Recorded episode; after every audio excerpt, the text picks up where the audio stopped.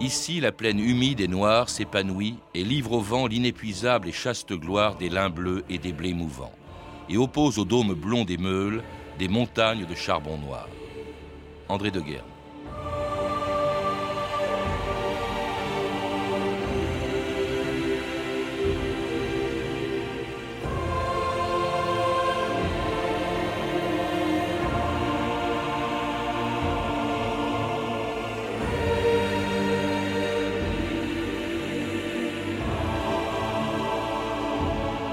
2000 ans d'histoire.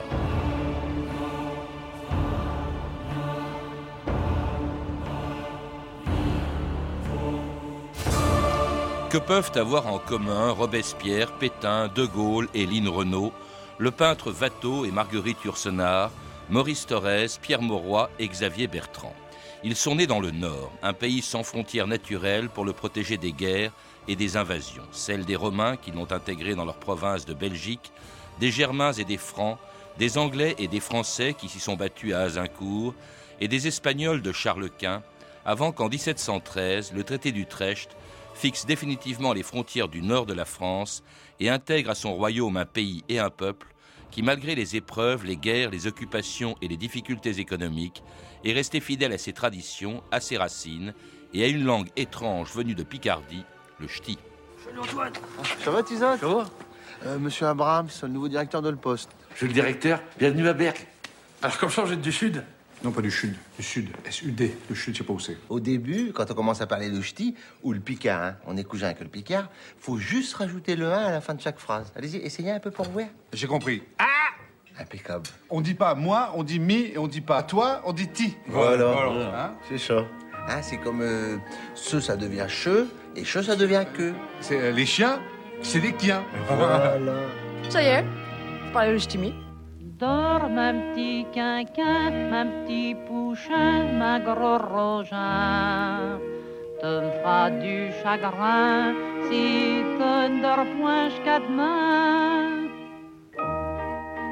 Pilar Hélène Surgère, bonjour. Bonjour. Alors, le petit quinquin, euh, c'est en quelque sorte l'hymne national des ch'tis auquel vous venez de consacrer un livre publié aux éditions Alphée, Les gens du Nord et la ch'ti attitude. Mais les gens du Nord ne sont pas tous des ch'tis, vous le rappelez, et l'on parle le ch'ti ailleurs que dans le Nord. En fait, comment le Nord de la France, où est-ce que ça commence? Pour le reste de la France, pour le Sud, ça commence au nord de Paris, mais c'est avec un petit N, le nord du pays. Mais les gens du Nord, c'est le Nord-Pas-de-Calais. Et donc, c'est ce département créé en 1790, Nord-Pas-de-Calais, qui est au-dessus de la Picardie. Alors justement, pourquoi exclure les Picardies? Parce que le ch'ti vient de Picardie. Oui, le ch'ti, c'est une langue picarde. Alors, l'exclure parce que Charles, après, à la mort de Charlemagne, la Picardie a été annexée à la France. Et à partir de là, toute cette région, Hainaut, Artois et le Nord et les Flandres, tout ça a été l'objet, et oui, l'objet de beaucoup de combats, de beaucoup de convoitises. Et ça les a laissés donc dans un autre, euh, une, une sorte d'autre pays. Et ce pays avait, d'une part, euh, la langue germanique, c'est-à-dire le flamand, au, au nord, euh, parlait cette langue, et en dessous, Au nord du le au ouais. nord du nord, Mhm. et en dessous, on parlait une langue picarde qui a cheminé parallèlement au français. Et c'est ce qui permet de croire, ce qui fait croire à ceux qui parlaient picard qu'ils parlaient un mauvais français. Mhm. Or, c'est une langue qui a cheminé et qui s'est fait tranquillement, ou même dialecte, pas hein, c'est tranquillement. pas un patois. Non, c'est un dialecte, c'est une langue, au même titre que le français, mais c'est la langue des vaincus. Parce qu'à partir de, euh, du, du, du XVIIe siècle, c'était fini. La France avait englobé, comme le lierre en- englobe l'arbre picard, avait englobé la- la- cette zone et la langue est, est tranquillement tombée, étouffée par le français vainqueur. Pourquoi on l'appelle le ch'ti? Ch'ti, c'est les 14-18, c'est les soldats tellement étonnés, les Bretons, les Corses tellement étonnés de ce, de ce Picard. Ch'ti, c'est Ch'ti qui fait ça, c'est Mi qui fait ça, c'est Mi qui fait ça. C'est une langue si partie. Ti, ça veut dire toi, c'est ça? Toi Et c'est moi. Et moi, ouais. Ch'ti, ch'tili. Et il y a beaucoup de ch'ti et beaucoup de rap, de R râpé. Et tandis que du côté du nord, le haut nord, la Flandre, on a supprimé, surtout dans le parler dunkerquois, supprimé le R, ce qui fait un accent totalement différent. Et c'est, ce flamand a été euh, acheté, toute cette langue a été achetée par Louis XIV, bien sûr bah, euh, gagnée par Louis XIV, et elle était un beau flamand, ce qui est une chance pour ce flamand du XVIe siècle. Quand vous êtes dans une boucherie à, à Wormhout, si vous entendez ce flamand qu'on prend pour un bas patois, pas du tout, c'est un très beau flamand que parlaient Vanek et Vandyck au XVIe siècle. Et Louis XIV qui a intégré justement ce nord de la France en fixant définitivement les frontières de la France en 1713, après l'invasion, après qu'il ait envahi la Flandre euh, avec son armée. Est-ce que vous comptez entrer dans ce fort? Par là Sur cet angle où le fossé s'est ensablé Exactement. C'est ce petit lieutenant du général Faber qui s'en occupe. Vauban Il se porte garant d'ouvrir la muraille. En 1667, je suivis le roi en Flandre et fis sous ses ordres les sièges de Tournai et de Douai. À Lille, le roi me chargea de la principale conduite de cette place, qui fut prise en neuf jours. Faites-moi souvenir de votre nom. Charles de Batz, capitaine-lieutenant de la première compagnie des mousquetaires. Peut-être plus connu sous le nom de D'Artagnan. Je vous fais gouverneur de la ville de Lille. Et oui, D'Artagnan a réellement existé. Il a été réellement gouverneur de Lille au moment où Louis XIV, avec l'aide de Vauban, a définitivement fait entrer le Nord dans son royaume après qu'il ait subi quand même pendant 15 siècles d'autres occupations. L'histoire du Nord est compliquée à raconter, Pilar Hélène Surgère, parce que euh, n'ayant pas de frontières naturelles, il a vu passer euh, tous, les, tous les occupants euh, possibles et imaginables. une- Des Romains d'abord. Oui. Les Belges, c'est une tribu celte qui était dans, ce, dans cette région, jusqu'en Picardie. Et pendant, pendant quatre siècles, ils vont être tranquilles et sereins. Ces, tribus de Ménapiens, Nervins, Morins, les Romains vont arriver. Ça va pas être une catastrophe, parce qu'ils vont apporter beaucoup. Mais ils vont séparer la région, le nord du nord, langue germanique, le sud, donc la Picardie et le sud du nord, le picard est une langue influencée par le latin, très fortement influencée par le latin. Puis on aura euh, donc ces nombreuses euh, guerres qui vont aboutir à, à toutes les, les batailles. Bouvines, Crécy, Azincourt se passent dans le nord.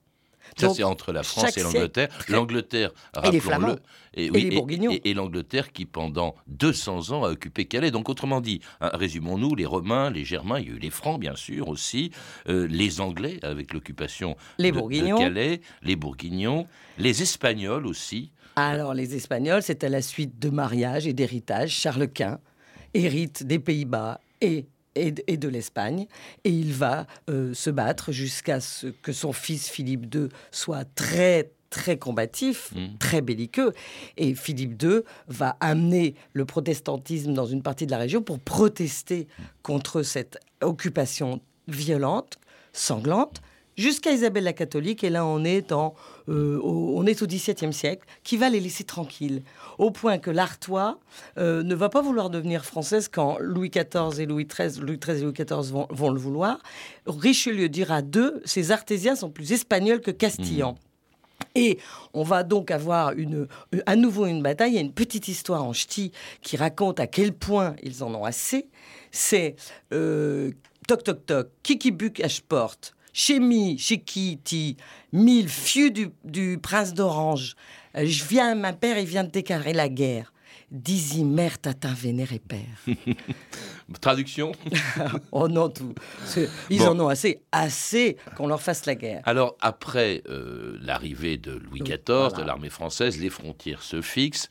Euh, il n'y a plus d'occupation. Si, quand même, vous Ah. le rappelez, Pilar Hélène Surgère, deux occupations allemandes qui ont profondément marqué le Nord.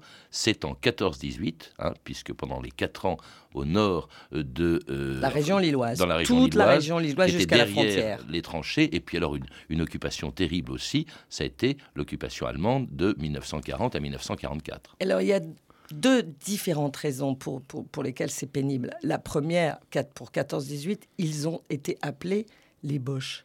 On les a pris pour des gens qui étaient du côté euh, de- de- des Allemands, des Boches. Et ça leur a fait non seulement euh, physiquement, c'était pas vivable, ils sont morts. Entre le 5 décembre et le 5 janvier à Lille, il y a 100 morts et de naissances. Ils vont mourir de faim, ils vont mourir de froid. C'est une occupation terrible, peut-être plus terrible encore que. Il faut rappeler que les Allemands, c'était même pas, même pas partie de la zone occupée, comme il y avait au sud une zone non occupée. Il y avait tout à fait au nord de la France, dans le nord Pas-de-Calais, euh, qui était décrété euh, zone interdite. C'est-à-dire qu'en fait, on pouvait penser qu'après la guerre, en cas de victoire allemande, elle aurait été annexée Exactement. dans un Seuls grand les pays pigeons ouais. passaient. Ouais. Et c'est pour ça que les coulonneux, la tradition des coulonneux était importante. Les messages, et ils ne recevaient aucun, aucun, aucune information du reste de la France. Donc Mm. là, ils ont été euh, euh, plus qu'humiliés. Mm. Alors que par la suite, cette deuxième occupation allemande a été vécue par un plus grand nombre, par un plus grand groupe. Mais ce qui a été difficile à vivre, c'est la destruction totale de Dunkerque, par exemple. Et avec d'autres villes, mais dès 40, c'est la destruction de cette ville. Et, et- et ça, c'était encore une autre façon de vivre difficilement l'occupation de cette période. Alors des épreuves de l'histoire que les gens du Nord ont traversées en gardant leur identité, leur tradition, euh, comme celle de cette braderie de, lui, de Lille, la plus grande braderie du monde, et qui date du Moyen Âge, un reportage de la télévision française en 1968. Pâté de volaille, pâté de lapin, pâté de campagne, pâté en croûte. Oh là là, que ça va vite. Regardez donc, mesdames. Vous en avez fait combien de braderies jusqu'à présent Ah, jusqu'à maintenant, j'en ai fait 26. Il y a 30 ans que je tiens le même établissement. Vous savez à peu près ce que vous pouvez débiter comme moule sur une nuit? Une nuit de braderie Oh, une nuit de braderie, il faut compter l'ensemble. Entre 4, 5, 6 tonnes, ça dépend le temps. Vous êtes arrivé à quelle heure ici sur Oh, la, a- la braderie Il y a longtemps, il y a trois heures déjà. Il y a trois heures que vous fouillez. Ben alors vous êtes équipé pour acheter à la braderie. Qu'est-ce que c'est que ça? Ah, ça, c'est la, c'est la lampe indispensable pour le... La lampe, parce qu'à une heure bien sûr du matin, il faut une lampe pour voir ce que vous achetez. Allez, mesdames, les 5 mètres d'élastique, 100 francs, mesdames. Pour les chaussettes, les slips, les pantalons, les 5 mètres, 100 francs. 1, 2, Je suis natif de Saint-Sauveur et je m'en fais toujours un petit point d'honneur. Le ciel y est plutôt gris et les gens de chez nous le sont parfois aussi. Ils aiment la bonne bière, les rirets, les chansons. Nos filles sont belles et ne font jamais de façon. En amour, c'est bien entendu. Moi, je m'en fais pas non plus.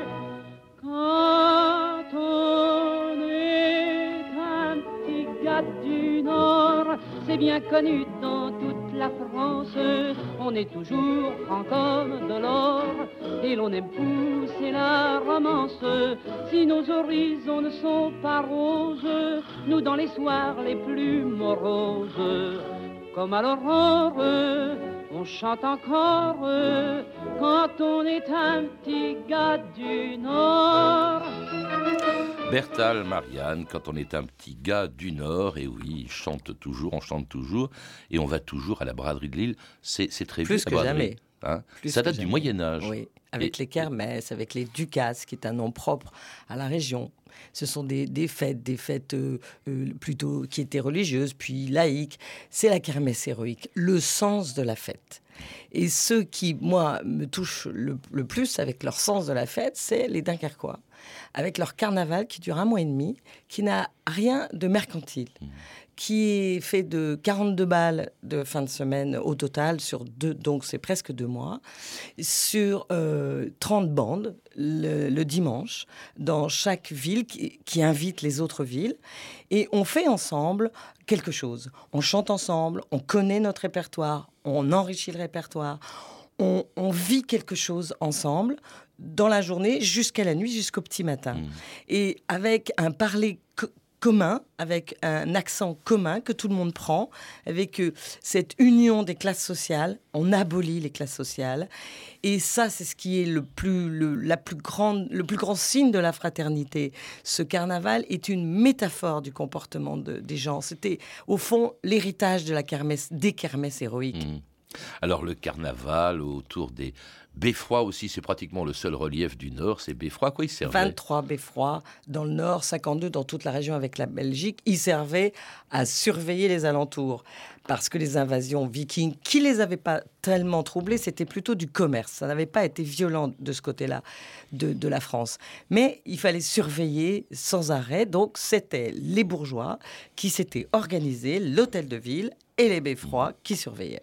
Le seul relief du Nord, avec bien sûr les corons des mines de charbon dont la production a atteint son apogée après l'occupation allemande, quand le Nord fournissait avec le charbon la majeure partie de la production d'énergie en France et permettait à un ancien mineur, Maurice Thorez, de devenir secrétaire général du Parti communiste et ministre du gouvernement après la guerre. Écoutez ce premier reportage effectué dans une mine de charbon du Nord après l'occupation. On nous a présenté quelquefois les, les mineurs qui produisent le charbon qui est tellement nécessaire à notre industrie comme des gens qui étaient flemmards et qui rouspétaient tout le temps. Je me demande un peu la tête que feraient les gens qui travaillent ailleurs et qui se plaignent de la mauvaise volonté des mineurs dont on parle si souvent, si on leur donnait pour se vêtir et surtout pour travailler, pour exécuter un travail aussi dur que celui que je viens de voir. Je me suis demandé un petit peu la tête que j'aurais eue au bout de 8 heures de ce travail-là. Je crois que j'aurais pas été très heureux de rentrer chez moi avec à moitié pieds nus. Et après 50, et après 50 privations et que nous continuons à vivre dans, dans les privations, monsieur. Oui, c'est ça qui est terrible. Aux mineurs d'Obi qui ont gagné une victoire dans la bataille de la production, Maurice Thorez, vice-président du Conseil et ancien mineur, est venu apporter les remerciements de la nation. Au temps de sa jeunesse, Maurice Thorez a vu les jeunes du pays envoyés dès leur 14e année travailler au fond. Les mineurs ont gagné une bataille de la production. Les jeunes mineurs se préparent à en gagner une nouvelle.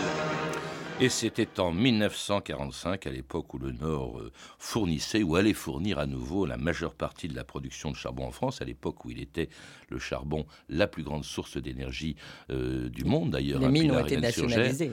Mais c'est pas la première activité. En fait, le Nord a toujours été une région très riche, d'abord par son agriculture, qui est encore d'ailleurs importante aujourd'hui. Exactement. Alors, il y a des une histoire que je trouve extraordinaire, c'est l'Artois, qui a été euh, presque fertilisé par l'idée de quelques-uns de, de, prendre le fumier de cheval et d'en, et, balancer sur toutes les terres.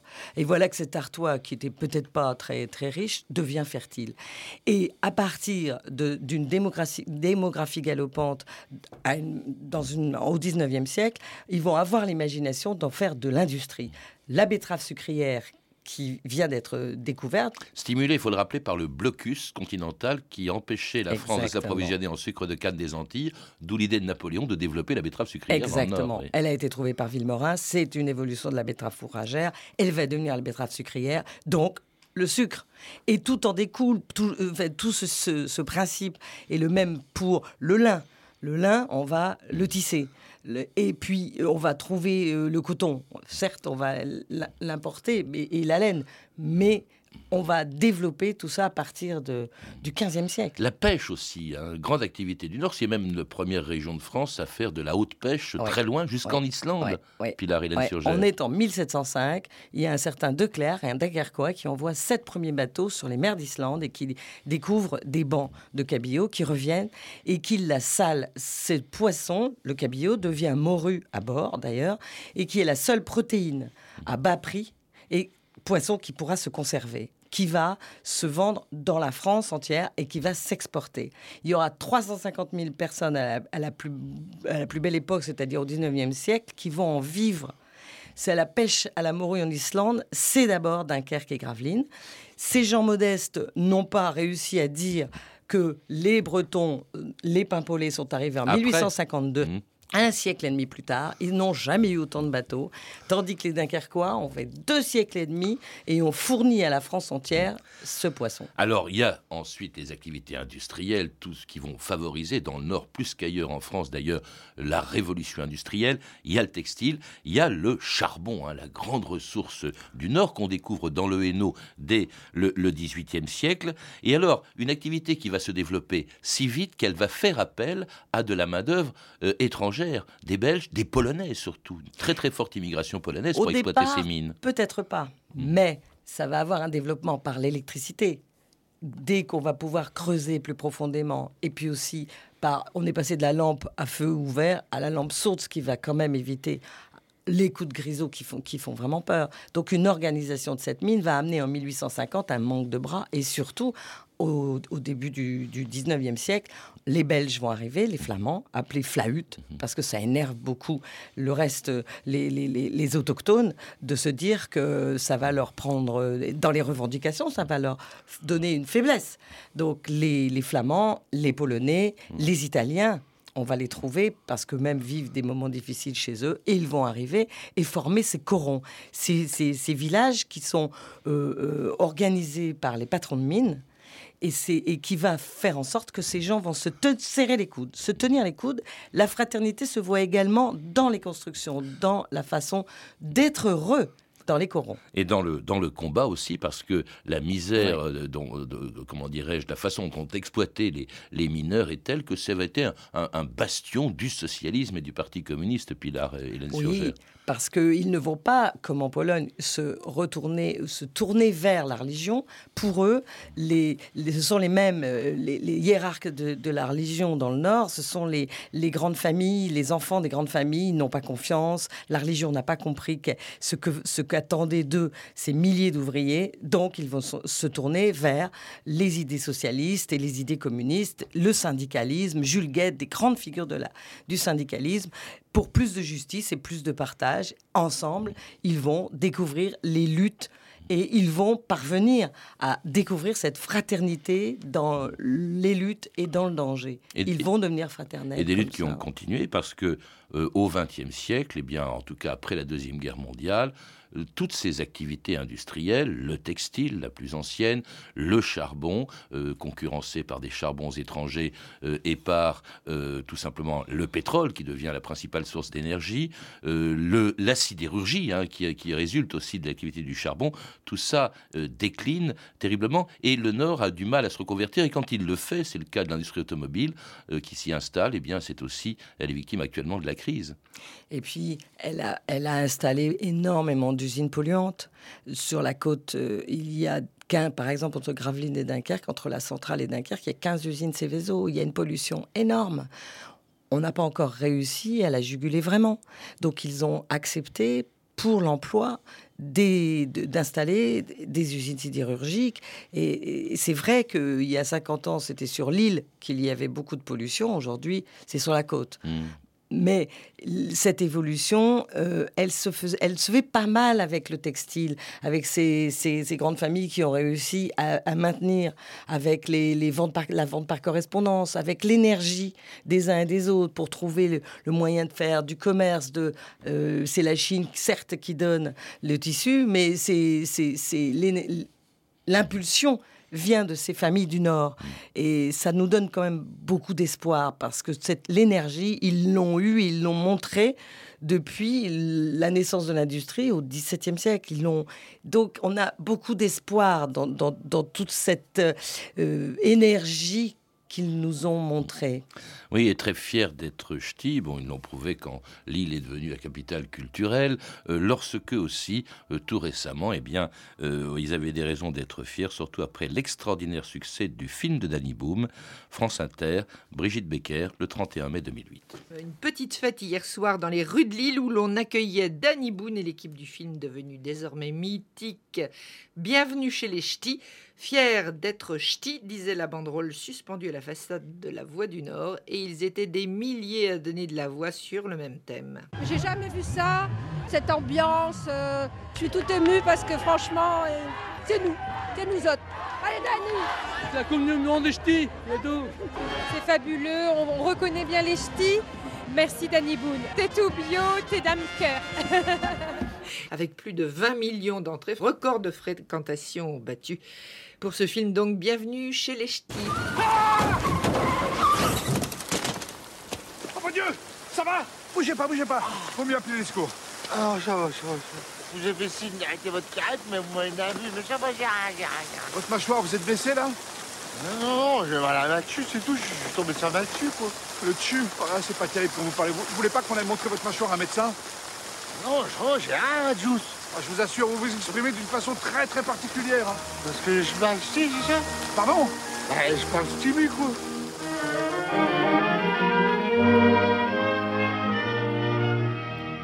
Et c'est évidemment un extrait de- du film de Danny Boone, hein, Bienvenue chez les Ch'tis. Comment expliquer, Pilar et Surgère, le succès de ce film, au-delà même d'ailleurs du- des limites du Nord, de chez les Oui. Ch'tis?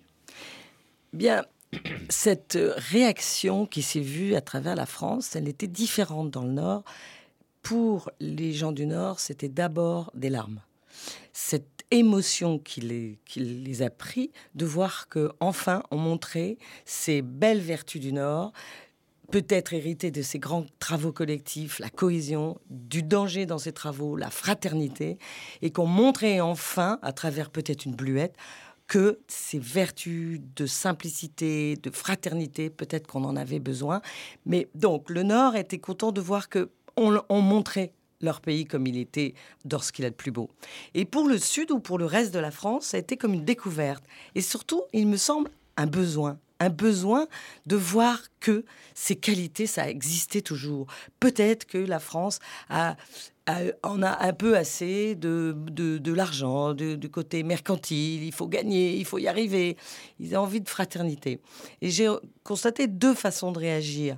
La façon de ceux qui ont de l'empathie, qui n'ont pas besoin de, de, de- pondre un œuf pour en connaître la forme, mais qui sentent qu'il y a euh, une compassion euh, envers tous les plus humbles, les plus déshérités ou les plus...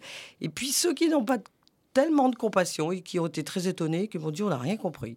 Mais ceux-là, bon, ils comprendront pas. Mais le Nord a pleuré et presque de voir qu'enfin, en un siècle, ils n'ont pas eu de chantre comme Pagnol pour chanter leur grande qualité. Et ces grandes qualités, euh, tout le monde vous le confirme, tous ceux qui ne connaissaient pas le Nord qui y arrivent, tous ceux qui partent du Nord et qui trouvent d'autres façons d'être, ce comportement euh, ouvert, accueil, voilà, ce sont des règles de comportement. Tout le monde les connaît dans le Nord, tout le monde les comprend, on C'est ce peut que les vous appelez la, transgresser. la ch'ti attitude? Oui, c'est comme un- une règle du jeu, du jeu de la vie. Et il y a ceux qui euh, en, sont d'accord, et puis ceux qui la transgressent ou qui ne, ne l'entendent pas ou ne la suivent pas. Ça n'a pas d'importance, ils la connaissent tous. Ces règles-là de fraternité, de modestie, de convivialité, de mesure, ces règles sont cette attitude qui peut-être euh, parlera euh, au reste de la France. Et qui sans doute, puisque 21 millions de, de- de- ou bien 15 millions de personnes, puisque sou- souvent les gens du Nord l'ont vu au moins deux fois, une fois pour pleurer et une fois pour rire. Bah, plus de 20 millions d'entrées, c'est un record absolu. Ça, ça a surpris tout le monde, y compris, je suppose, Danny Boone lui-même. Oui. Danny Boone lui-même. Oui, oui, mais ça n'a pas tellement... euh, Enfin, si, bien sûr, on avait très très peur de ce film qui nous était annoncé et on avait eu des films pour nous catastrophiques, le côté glauque, le côté sinistre, le côté infâme. Et là, tout d'un coup, on voit quelque chose qui met en valeur les vraies qualités de ces gens. Et ça, ça nous a fait un immense plaisir. Oui, on aura compris Plus que vous que êtes ça. du Nord, Pilar Hélène Hélène Oui. Surgère. Pour en savoir plus, je rappelle que vous êtes aussi l'auteur du livre Les gens du Nord et la ch'ti attitude qui vient d'être publié aux éditions Alphée Jean-Paul Bertrand. À lire aussi l'Almanach des gens du Nord, J'aime mon, à 2009, J'aime mon terroir, le Nord, de Bernard Cousset, Yves Bielinski et Pierre Descamps, publié aux éditions CPE. Enfin, je signale le Nord-Pas-de-Calais vu du ciel, raconté par Sylvain Augier et réalisé par Guillaume Desplanques, disponible en DVD aux éditions Montparnasse en coédition avec NEP, ainsi qu'une compilation de chansons ch'ti, Lynn d'Ariel et compagnie, dont était extraite la chanson Quand on est un petit gars du Nord par Bertal Marianne. Vous avez pu entendre des extraits des films suivants Bienvenue chez les Ch'tis de Dali Boone, bien sûr, disponible en DVD chez Pathé Distribution, et Mazarin, un téléfilm de Pierre Cardinal, et un docu-fiction, Vauban, Le Vagabond du Roi, de Jacques Tréfouel, édité par France 3, film Lieu-dit. Vous pouvez retrouver toutes ces références par téléphone au 32 30, 34 centimes la minute ou sur le site franceinter.com.